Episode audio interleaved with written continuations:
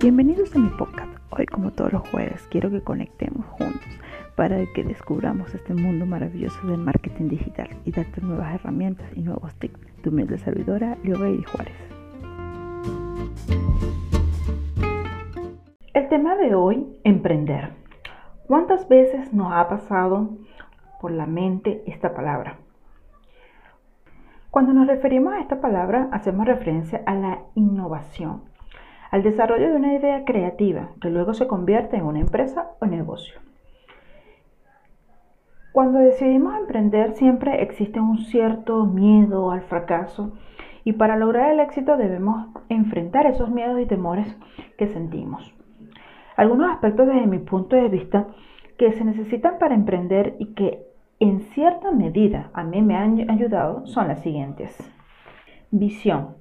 La visión para mí eh, es lo que me permite a mí, eh, valga la redundancia, visualizarme con mi idea de negocio y así poder estudiar el mercado en donde me voy a incursionar.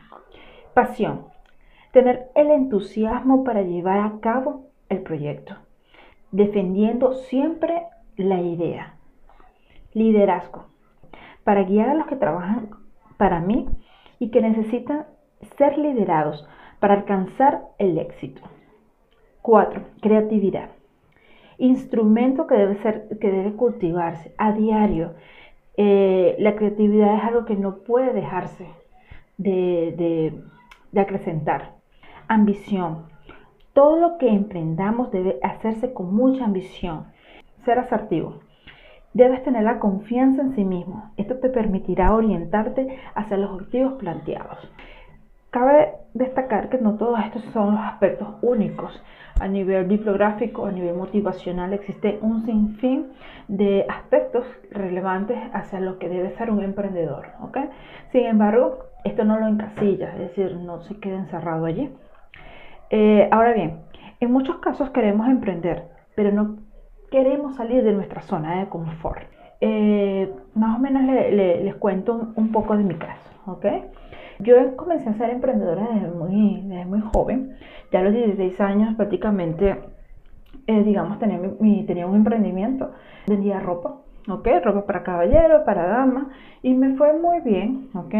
Posteriormente, unos años después, me fui a estudiar, eh, y estando estudiando, trabajaba de día y estudiaba de noche, y en la empresa donde trabajaba vendía productos por catálogo. O sea que siempre tuve, digamos, ese entusiasmo de emprender. ¿Ok? Me gradúo, sigo adelante. Cuando ya estoy casada, eh, estoy eh, en una empresa como administradora, eh, comienzo a crear una empresa, una distribuidora de alimentos. Pero si miran los aspectos que les estoy relatando, en ningún momento me salí de mi zona de confort. Y, eso es algo importante porque a veces dejamos que nuestros nuestros miedos hagan que no, que no, triunfemos, no triunfemos como deberíamos, ¿ok? Años más tarde eh, nace mi, mi, hijo y, y, allí es cuando decido dejarlo todo. Dejé trabajar para la empresa, le dije muchísimas gracias por todo, pero y, y comencé a emprender nuevamente. Eh, esa es otra cosa, nunca les dé miedo. Si fracasaron, no les dé miedo a seguir. O sea, el hecho de, que algo haya salido mal no quiere decir que no puedas intentarlo en otro aspecto que te guste. O sea, la idea es indagar, crecer, o sea, no te quedes allí. Pues. Y, y decidí emprender como profesional independiente y consultor. Y allí empezó todo el mundo, empecé a conocer gente, profesionales, personas maravillosas que han pasado por mi vida y que mantenemos una amistad muy hermosa. Y he aprendido, he aprendido muchísimo. Y en resumen lo que les quiero decir es que está bien tener miedo, está bien tener miedo por no querer salir de la zona de confort, pero lo importante es enfrentarlo. Y date cuenta que si confías en ti, todo lo puedes alcanzar.